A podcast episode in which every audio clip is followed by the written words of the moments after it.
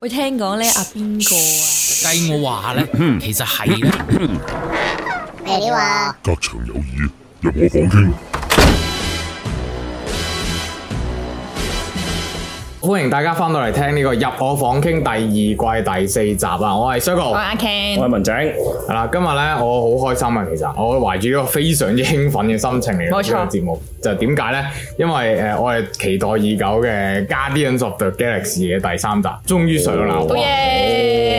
等咗幾耐威漫迷你係嘛？係啊係啊，我我知 Herman 都係嘅，我都哦係係啦，我唔知未夾好時間未夾好時間睇，係你睇唔緊先要啊，唔好劇透啊！！我我哋覺我哋得 check 高位啊，啱啱？我我媽已經劇透咗我啦。嚇，佢仲要係誒，我知好少嘢，係喎超級少嘢。跟住咧，佢睇完之後咧，佢就哎呀，好好睇啊！跟住咧就誒，我話咁你唔好劇透話俾我聽。佢話哦，唔係咩咩咩咩咩，跟住已經全部嗰個對説話都係劇透。我話你唔好再講落去啦，你再講落去我等完睇晒啊咁滯。佢仲要話我冇啊，冇劇透啊係！啊，我冇啊咁樣。今日唔知咩叫劇透，係啊，佢應該唔係好明白。但係以前我好驚呢啲劇透，所以我驚到係所有誒討論區啊、連登啊係啊乜嘢我都唔上㗎。尤其是連登好容易被劇透，真係一個唔小心就已經知道晒喺成個標題嗰度劇透啊已經。係啊係啊， OK，咁啊有幾興奮先，有幾期待先，因為你睇晒啲前奏啦嘛，已經話即係十樣必要知道入場前的事嗰啲睇晒啦 。係啊，誒已經誒睇定印藏彩蛋啊咩？邊度夾邊個位啊咁嗰啲。誒，但係因為我哋本身追開 Marvel 追咗好多年嘅，咁所以係就好興奮啦。咁我哋同埋嚟到加拿大之後咧，誒我哋成日都睇戲嘅，嗯即係好多時最大娛樂就係去啊戲院睇戲啦。係尤諗其唔是到做咩就去睇戲咯啊疫。情之後又開翻咁就係好有好多戲院都有開翻咁。嗯，嗯，但係你哋覺得呢度睇戲冇咗個中文字幕有冇落差咧？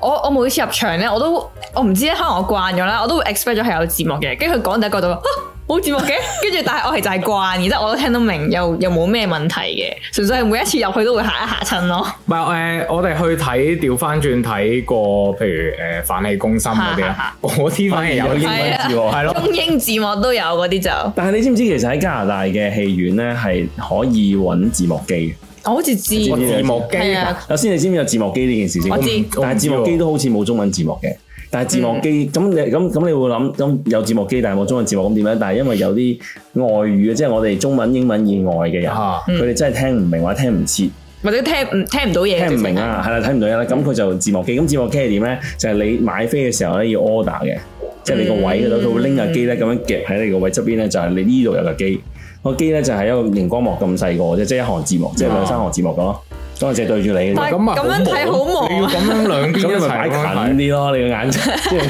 IMAX 咁，你唔一擺正中間。但係佢嗰個焦距都唔同噶嘛，其實你望嗰個字幕同望後面應該，係㗎，係哇好㗎。辛苦喎。咁你其實你喺香港你睇誒即係西片，然後你睇中文字幕，其實你都淨係掛留意行字咁啊啫。係，係咁其實差唔多道理咯。咁但係有呢個 service，好多人係唔知，係網站都見到有嗰個機嘅。啊即我係哦哇我哋要拍條片講下呢 個，唔知喎，因為完全真係。我我 OK 見到佢上網嘅時候，譬如佢 regular 會分兩場嘅，有一場先會有 CC 嘅，咁嗰個應該就係講緊嗰部機嗰咯，個機啦係啦，嗯嗯即係嗰啲場次就會有嗰部機，咁就係可能 for 翻啲聽障人士或者乜嘢咁樣咯。誒，我反而睇過 Netflix 咧有一個係 for 視障人士嘅誒。哦，哦，係講啦出嚟佢會讀講出嚟嘅，即係佢話啊，而家咧呢個男人咧，佢就打開到門啊，行入去踏出兩步，係啊跟住佢就就誒嗰個誒照舊啲台詞啦，咁佢中間又加插好多呢啲嘢入去嘅，嗯，你所以知香港都有噶嘛，其實。係香港都有，香港都有咧，而誒我係第早期嘅一個幫手講戲嘅嚟嘅。我哋係哦我係真係幫埋報道會做嘅，但係後尾佢哋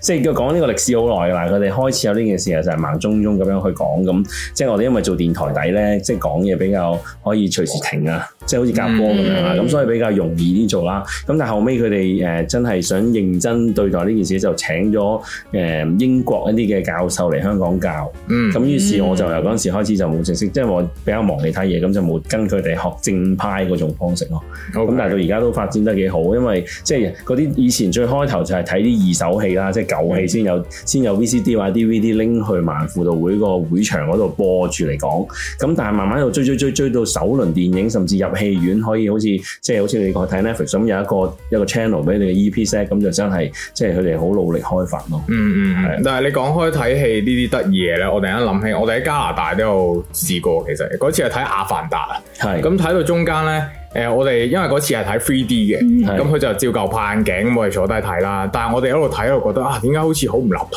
咁係樣？咪係咪我近視又深咗 咧？點解會咁樣？點解會兩重係咪殘 5D 影咁樣嘅咧？然之後開始咧啲最好就係佢仲要隔離問我話：而家啲 3D 係咪咁樣㗎？係咪即因為係佢懶醒嗰啲啦，唉哎係㗎啦，啲懶醒嗰啲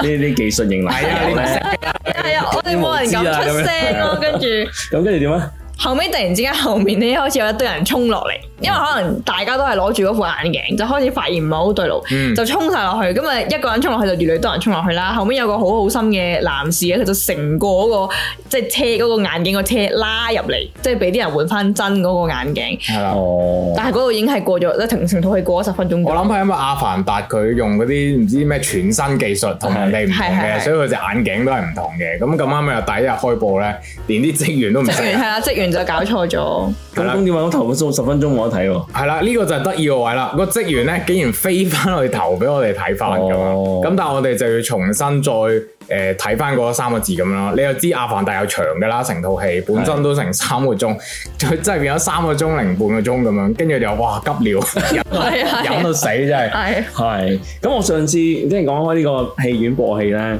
上次因為工作關係有機會行咗去播片房度，嗯即係上咗樓上嗰度咧。咁其實即係即係你想唔想像像到其實而家上面播片嗰個機係點樣啊？係咪都係咁樣有個投射器咁呼？有頭先就肯定有啦，但係以前我哋咪睇一卷卷飛嘅，而家係冇噶嘛。而家又寫部電腦啊，係啦，冇錯，其實佢有會主做主電腦，基本上咧所有影院都喺個電腦 control 噶啦。跟住你我三號影院幾時 play？咁佢即佢就 ran 開始 ran，即係佢即執翻啲 file 出嚟，即刻 ran 哦 ran 幾 part，跟住就開始叫。係咪同 OBS 差唔多道理咁樣？ 類似差唔有多啲樣似樣嘅。係啦，係啦，係啦，咁啊上面都幾有趣嘅，因為上次即係有間公司就去放映佢哋自己嘅嘅誒，即係佢包咗個場睇 Mario，咁於是咧就佢嗰兩個老細上去誒、即係要放自己啲公司啲片，咁我就上去幫手播咯，咁都幾有趣嗰個位，嗯，係啊，下次俾我好似有啲相啊，俾你睇下先。好啊。咁啊，嚟緊呢個暑假係好多大片都嚟緊啦。咁、我哋相信應該都會喺呢個戲院度流連好耐噶啦。我希望誒而家呼籲下，希望戲院你快啲出翻啲嗰啲月票啊，一個月有啊，有嘅咩？唔係有唔係月票，即係年佢票有啊嘛，個佢係唔係年票，你去呢、個誒，即係官方網站咧買飛嗰個好紅嗰個網站嗯咧，有個會員咧，你每個月佢係俾誒唔知九個九毫九俾張飛你咁樣，即係啊真係總之㗎有有跌殺八折之餘，仲有誒有一張送飛咁樣噶。哦，哇，真係唔知喎，我真係唔知喎，跟住研究翻喎，係死唔緊啦！要嘅咁另外咧，其實即係講翻 N 年前你哋未嚟之前嘅一一段時間，即係我移民嚟嘅時候咧，其實呢度戲院係唔劃位嘅喎。哦，真係隨時行入去就得噶啦。唔係隨時係係啦，可以咁講，即係你總之買咗嗰個場次，咁你就入去嗰個房，入去間房傾啦。咁跟住咧，之後就你見到位就坐咯，就冇即係嗯就咁樣係唔係咁好嘅。但會唔會變咗有啲人為咗要隔咗啲靚位位咧，佢會四個鐘前入去咁樣？嗯其實佢可能就係想你即係唔好咁問先去啦，即係唔同埋即係你都哦坐即係自己揀位就佢少咗件繁複嘢啦，因為以前冇咁多電腦嘢嘛。嗯咁但係就會出現個問題就係、可能為我同你誒唔識嘅就隔咗個位，跟住呢邊又唔識嘅隔咗，咁你啲人坐疏晒咯。哦咁唔等等，唔知係咪因為會即係其實真正去戲院睇戲嘅人，其實就唔係即係場場咁爆滿，或者呢度即係戲院院房多啦咁樣咯。咁但係咧，逢星期二晚有平嘅喎，你知唔啊，知呢、個我就知，呢、個我哋都有。係咁講好睇戲之外，其實你哋除咗即係呢個娛樂係睇戲之外，仲有做啲咩咧？誒、呃其實夏天我哋娛樂比較多啲嘅，因為夏天我逢親温哥華咧有好多嗰啲 festival 啊，係即係譬如喺街度搞，我哋去過有啲係誒條條街喺度播音樂啊、飲酒啊又有啦，跟住有啲係特別啲嘅市集咁樣啦，同埋誒譬如香港人好中意去嘅市集咧，呢邊都係有嘅，仲要嚟緊有。五月七號啊，有搞呢個香港人市集啦。嗯另外誒呢、個 Richmond 搞呢個家庭展銷會啦。係咁呢個如果去咗嘅話咧，誒、你應該見到我哋嘅。係嘛？呢集出嘅時候已經出咗啦，哦，OK OK，係咁啊，因為本地嘅網紅啊嘛，係咪有有啲工作關係啊嘛？網網黑啊，黑黑地，完全唔望我哋。係啦，咁我覺得都好玩嘅，因為其實好多好多唔同嘅誒小商户啊，就就算再我諗，即係大公司都想即係接觸人流啦。咁呢啲嘅 fair 就幾好，因為而且佢即係即係大家都揾地方去行去共下，咁而且佢誒、即係都唔係算收費好貴，甚至唔收費。咁都係一個好嘅機會。咁以往有啲唔好嘅經驗就未未成熟嘅經驗就係可能控制人流唔好啦，但係今次見到佢即係同一個主辦單位都準備唔同咗，咁希望好嗯啲嘅。但係誒、呃我哋舊年有一齊去過香港人市集啦。你誒、呃、香民有冇去過香港嗰啲市集先？即係香港搞嗰啲香港嗰啲即石係澳嗰啲文青市集都有啊。少少去過，即係有一兩次都唔係成日去嘅。 O、k 因為我覺得咧個規模爭幾遠嘅喎。我又覺得唔係喎，佢有即係細呢啲度似，細啲啊，因為咧，譬如朗豪坊附近咧有啲位就係吉鋪嚟嘅，咁佢哦就會求其可能租一個禮拜咧，跟住就搞一個好細嘅市集咁，嗯佢就似嗰一隻咯，即係係好細好臨時嘅一種市集咯。嚇、啊我但係我覺得誒温哥華搞個唔算好細咯，我覺得就係、話佢但係佢另一邊係另一啲嘢咁樣咯，即係啲應援會哦我，舊年嗰個情況哦係啦，嗰度就霸咗好大一嚿嘅。我覺得真係搞市集嗰度就唔係話到好大哦咯。咁都係，都係，都係。但係誒、呃今年我諗係咪會大啲啊？如果個佢應援會唔係唔知喎呢個就，但係但係個地場地轉咗嘅，我都唔係好最熟悉，不過都會去攻下嘅，因為我朋友喺嗰度做，即係有個 booth 咁樣。哦，係係啊，咁咯。咁我諗呢樣嘢都幫到好多，譬如嚟到佢可能未做到嘢啦，咁但係有手作仔啊，整下啲果醬啊，或者做下啲勞作啊，嗯咁、都係一個好嘅機會。我見佢哋都有啲交流啊，即係識到其他新嘅香港人啊或者朋友。嗯係我哋都有，我哋都有朋友喺嗰度擺檔，嗯其實，所以得閒就去支誒、啊都係嗰句啦。我哋出呢集嘅時候完 咗，所以冇辦法啦。出年再下次啊係啦，下次再支持下咁樣啦。嗯咁、除咗呢啲市集之外咧，其實我哋有一樣嘢我係比較唔係唔係遺憾嘅，因為都仲有時間玩，但係我哋比較少做嘅就係啲戶外活動。嗯，我哋其實好比較少去，譬如啲滑雪啊。哦，誒誒咩撐板嗰啲啦，即係喺嗰嗰嗰條 Grand Grand f o r Island 嗰啲位咁喺度係撐撐嗰啲板嗰啲。佢問咁其實有我我都好少運動嘅，講真，你睇我身形就知 㗎啦。咁但係咧，係我咧覺得，即係其實呢樣，因為咧係即係好好老土咁講啦，喺加拿大嘅誒、呃、休閒生活部分咧，你唔可以計漏咗戶外嘅，因為好多人就嗯話啊加拿大好悶啊，冇得唱 K，冇得冇得食宵夜啊，冇得行街，即係呢啲你如果要揾嗰啲係真係難啲嘅。嗯咁但係如果你話你係中意個大自然，同埋你要跟到呢度嘅文化，其實有好多嘢係玩到，好多玩嘅。即係行山啊、踩單車啊，或者打 hockey 啊，甚至好似你講，即係冬天嘅時候滑雪，夏天嘅時候誒游水、撐獨木舟，係好多嘢玩嘅。爭在你個人係覺得嗰啲係根本上都唔入流，你選擇嘅時候，你咪會覺得一路冇娛樂咯。嗯嗯嗯係啊，但係我覺得好多嘢玩嘅，你同埋都即係每年都係重複噶嘛。雖然你話啲雪，即係如果你話滑雪咧，係的而且確呢個即係 global warming 啦，令到啲雪係越嚟越唔好唔靚咯，或少咯，嗯即係能夠滑雪嘅空間係少啊。嗯咁嗯，所以呢個你如果你想係體驗滑雪而唔係變成一個主要嗜好咧，咁就真係要試一試咯。嗯，我哋有朋友係誒、嗯第一年嚟咧，就已經即刻投身咗呢個滑雪嘅活動啦。嗯其實我覺得係唔習慣嘅，因為對於我哋香港人嚟講，我連雪都未見得多 過，你一嘢就捉我哋已去經滑落雪到去你門口啦，啊仲係啊，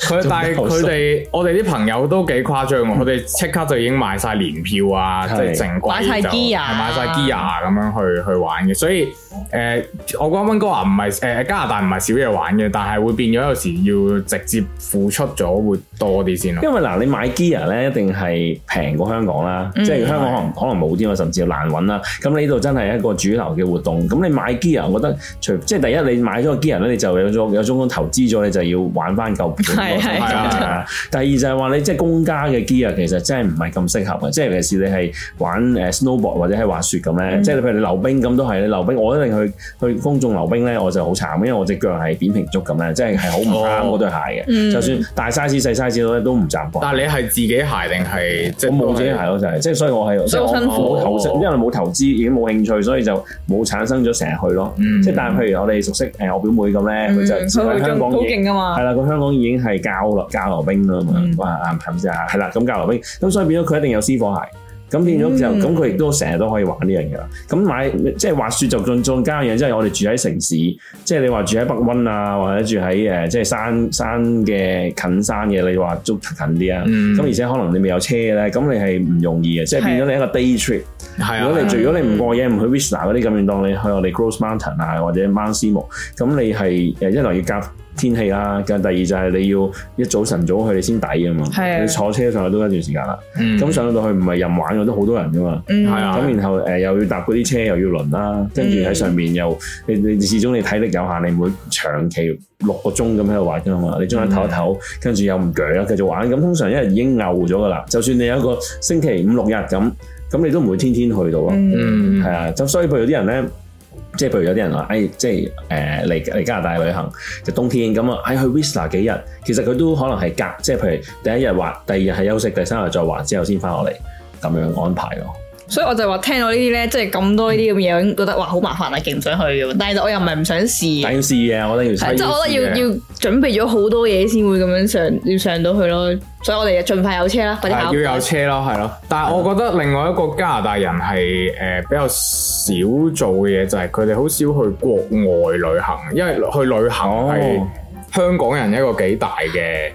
誒，又冇即得係講娛佢意思樂啦。係，即係加拿大過省都可以玩啦，唔一定要出國咁樣。係啦，係啦，係啦。嗯，但係我即係佢哋好似好多都會去美國咯，即係去美美係咯國美國旅行咯咯。頂睇下嗱，撞睇下你係誒住邊，即係譬如温哥華落美國方面啊嘛嗯，落 Seattle 方面啊嘛，嗯多倫多又可以落美國方面喎，但係中間啲省就會冇咁方便落美國。嗯咁但係啲人就過省，譬如去 Alberta 啊、Calgary 啊，咁就就會有嘅，嗯甚至係揸車添。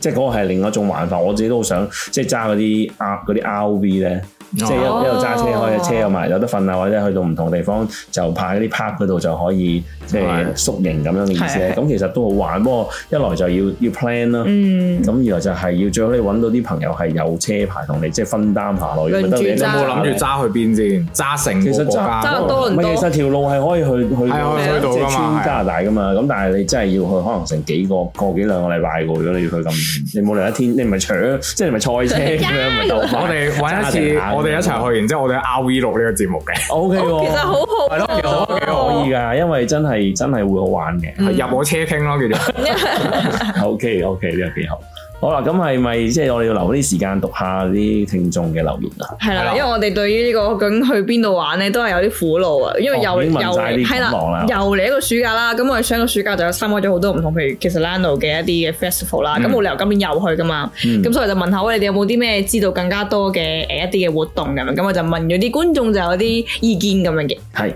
咁啊，讀嚟聽下先。等我等我都幫你評下嗰啲值唔值得去 先。好。 comment 時間，我首先咧就有觀眾咧就話叫我哋去睇薰衣草啊，薰衣草係呢個季節㗎嘛？唔知喎我哋知芒果係有貴啲，我就識食嘅。啊唔係我 我知道誒睇櫻花係呢排咯，好似都過咗過咗㗎啦嗯啦，已經過咗啦。係，呃但薰係誒衣草，但係我又我都唔知去邊度睇喎，佢叫你去邊度睇啊冇佢就咁話睇薰衣哦草， ？O K， 但係呢啲活動咧，我係唔會同佢去嘅，因為因為你會突然間變咗少女咁樣。佢唔係啊，佢乜嘢我誒好對於草憎啊、花花花㗎草哦草係啊係啊，敏感咁樣誒草咧，而家就有啲因為嚟咗加拿大耐草咧，就覺得已經係即係免疫咗少少噶啦。 OK 但係花咧，我真係我唔係好整得順嗰陣味咯。即係當然啲人話好香，但我覺得呃佢嘅花啊、草啊、蟲啊、乜嘢 呃咁蟲好正常蟲都冇啫，人係係咁咯。啊係，即係即係即係好難帶到佢去啲郊外地方咁樣咯，所以就麻煩啲。 O K，飛飛下哦係一呢個。個 next next 櫻花嗰啲停晒先，咁有啲咩玩？好咁，另外咧，我哋有啲朋友咧，就係、做呢個 I G 專業嘅，咁佢就叫 H K 鏡分二點零， 2.0幫你宣傳埋啊，係啊，咁俾翻佢 錢，佢就啊俾 翻錢唔該，咁佢就誒佢哋 page 成日都有啲嘢帶去唔同嘅活玩係啦咁佢哋有介紹過，譬如香港人市集嗰啲，佢哋有講嗯啦，咁另外有講過去，譬如萬聖節去呢個嘅。誒睇南瓜，嗯睇南瓜或者我哋都係去跟花佢係啦我哋都係跟佢哦去。佢都可能會介紹一啲可能呢度特別啲嘅餐即係廳佢啦係。導遊咁啊，即係組團，然後去介紹啊。哦，佢之前試過係搞活動哦嘅，佢夏天嘅時候搞咗幾次活動，係一齊食嘢啊，或者見面啊，或者我哋去 k i s l a n o 咧都係佢哋有份帶我哋去咁樣啦。 OK 咁但係後尾而家就可能比較忙，就冇做活動，但係佢仲會介紹一啲唔同嘅地方咁聽唔樣。聽聽唔聽到啊？快啲搞 翻 我度。啊俾啲壓力你，施壓力俾你咁樣。好，咁另外咧，有啲朋友就講咧，就話係啦，頭先我哋有提過，就係、road trip 去呢個嘅美國啊，嗯，就話去三藩市、西雅圖、L A、誒嗯誒拉斯維加斯咁我樣。有個問題想問，誒香文有冇去過美國先？有有其實係咪好唔同嘅？即係譬如 L A 同 Vegas 同西雅圖係超級唔同。我就誒嗱、西雅圖有去過啦、嗯 v e g a s 都有去過嘅。但唔係已經唔係近代㗎嗯啦，即係即係當年個年代啊係好唔同嘅，因為你譬如你 Vegas 好明顯你係一個一個賭錢娛樂嘅地方啊，嗯咁你即係其實我哋嗰陣時都冇咁細個冇得賭錢，都係食自助餐為多睇 show 嗯啊咁樣。咁誒，西雅圖點解近即係 Vancouver 落去，就因為有啲 outlet 啊。即係其實而家誒呃嗯温温嗰啲 outlet 咧，温嗰啲 outlet 係比唔上嗰啲 outlet，係嗰啲 outlet 係大到即係你都上唔使次啊咩租攤咁大，但係 outlet 喎，即係全佢個都歐嚟，即係佢係即係佢 outlet 嘅意思，即係話其實可能某個品牌佢一啲已經過咗季嘅誒嘅嘅嘅產產品品，可能已經係上一季或者係半半年前㗎啦，咁已經係唔係最 hot 㗎啦，咁佢就亦都可能係好多貨，咁佢就擺喺嗰啲地方，甚至咧我哋以前係揾嗰啲叫做誒、即係剪牌衫啊，嗯即係佢有少少瑕疵，但係名牌嚟嘅，咁然後咧就即係剪咗個牌就即係擺明係折折折扣貨㗎啦，咁有啲人係為咗去嗰度買啦，咁但係而家經濟即係當然唔係最好嘅時候，其實大家都未必會去嗰度買嘢啦，反而去美國入油嘅好多 咯，因為美國油平啲嘅。哦但係你去美國入完油，你揸翻上去，你用用嗰啲係咁，你唔係每朝成缸油噶 嘛？同埋同埋真係有啲人係攞埋個攞埋個桶去裝㗎，哦咁誇張係㗎，啊，話點落去啊嘛？嗱，咁你其實你要開一陣間再，如果有機會就講埋一個叫 Port Robert 嘅地方，下次講啦。啊其好實就係喺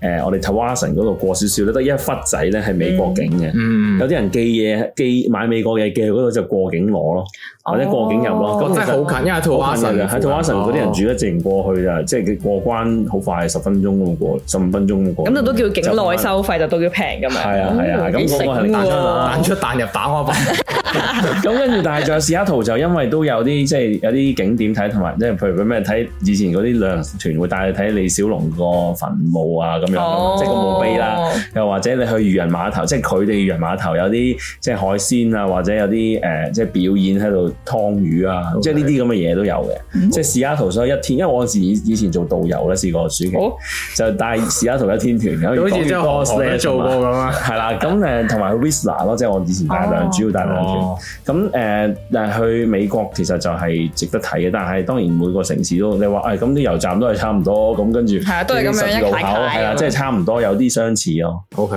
係啦，嗯好咁，我哋就知道以後去美國 road trip 記住去睇墓碑 啦。 y 好咁，另外有啲咧就話去 PNE， PNE 哦，E 我哋真係冇去過，我哋冇美 E 國一去過年真係啫嚟講係啊， PNE E 都夠，唔係因為疫情嗰陣時，佢慢慢即係 close 咗嘅，嗯，咁慢慢開翻咯。咁舊今年都可以去下嘅，即係個係大好型嘉係年好華玩㗎。即係機機動動遊遊戲唔咯。係我嗰陣時聽到話咩每樣嘢收費，嗰個就我唔去啦。唔啊係你入場睇嗱，佢有佢即係一個好大嘅地方啦。咁其實誒、呃有一部分係機動遊戲。咁你如果你你而家喺 Richmond 住，你喺 Lansdowne 都係都會玩類似到嗰啦啲嘢啦。啊咁你可能真係好多人驚嗰唔係啲。 Lens 嗰個好覺得人驚啊，因為 係因為就係就揈到埋嚟 咁。望落唔係同埋望落去好流啊！你好似覺得佢死神來了，突然間甩咗兩粒螺絲就成架車冧。PNE E，嗱，我唔知我唔係最 update 啦，但係 PNE 以前真係有個叫做歷史最耐嘅木嘅。哇！嘅過山過車啊山嘛車咧係真係危險，但即係即係佢仲運作啦，嗯但係你係會驚嘅，真係佢真係標榜係耐啊嘛，同埋木製咁樣嘅，係嘭嘭聲。嗰種係特別嘅刺激感，亦都有一啲人係真係，即係成日新聞都會有人小波話，佢哋今日又壞咗啦架機，佢哋坐咗喺上面行翻落嚟咯，即係個機個機即係落唔翻嚟咯，咁佢就哇安全梯度落翻嚟都有試過嘅，即係以前啲新好聞。咁但係同時 PNE 點解佢即係老少咸宜咧？因為佢有一部分咧係有啲動物嘅，即係佢好似動物小型動物園咁樣，佢帶啲動物嗰度展覽俾佢睇。即係海洋公園咁樣嘅。咁又佢唔係長期擺啊嘛，但係佢有咯。咁另外有啲有啲誒攤位啊，有啲部分咁而最經典一樣嘢咧就係佢每年 PNE 咧就會有一間屋咧，即係起咗度，然後俾你哋去買獎券嘅。嗯，咁真係贏到成人間屋噶啦，嗯，係啊，就所以好多人會夾錢啊去買咯，真係㗎，哇！真係有㗎，係啊，十蚊張定廿五哦嗯幾蚊得張意喎！我覺得呢啲就係即係喺香發達港大計喺香港完全唔會有嘅娛樂咯。咁我哋真係要試下啦，今年年。咁我補多一個啦，我唔知你其實都係呢個叫 Hell's Gate，即係地獄門，即係個地方咧，其實就要搭，即係如果你揸車嘅都係 PNE 嘅，唔係 PNE E 嘅喺喺 B.C 省裏面嘅一個即係都出名嘅地方，而嗰度睇就係誒三文魚回流，哦呢個係好精好精彩嘅。咁即係每年，但係唔係唔係成日去，都係佢每年佢有季節性噶嘛。嗰啲三即係簡單嚟講，三文魚就要翻翻去佢嘅原居地嗰度產卵，跟住就會死㗎啦。因為佢嗰個地方咧，即係佢佢要反轉翻去逆流而上咧，佢就要切彈上去啊。嗯，佢彈上去其實係用好大力，同埋佢身體會損傷晒。哦，但係佢就要翻返去嗰個佢出世嘅地方，或者佢最安全嘅地方嗰度產卵咯。咁所以嗰度嗰啲三文魚搭晒上去之後咧，其實嗰啲三文魚係唔食得㗎啦，一但係就係一個爛晒咁一樣。係爛晒，同埋即係佢，因為你佢係處，即係佢係一個即係我唔識生理上啦，即係簡單嚟講，佢要去發發力去去做嗰件事咧，其實係佢個身體都會有毒，所以即係會變化咗。哦你嗰啲魚哇死晒魚咪好正咯，唔係嘅。咁但係佢哋就係、即係三即係 B 省都係出產三文魚，係、嗯即係你買好出手信都 知。名係我啊哋咁所以其實佢哋呢個係一個景象值得睇嘅。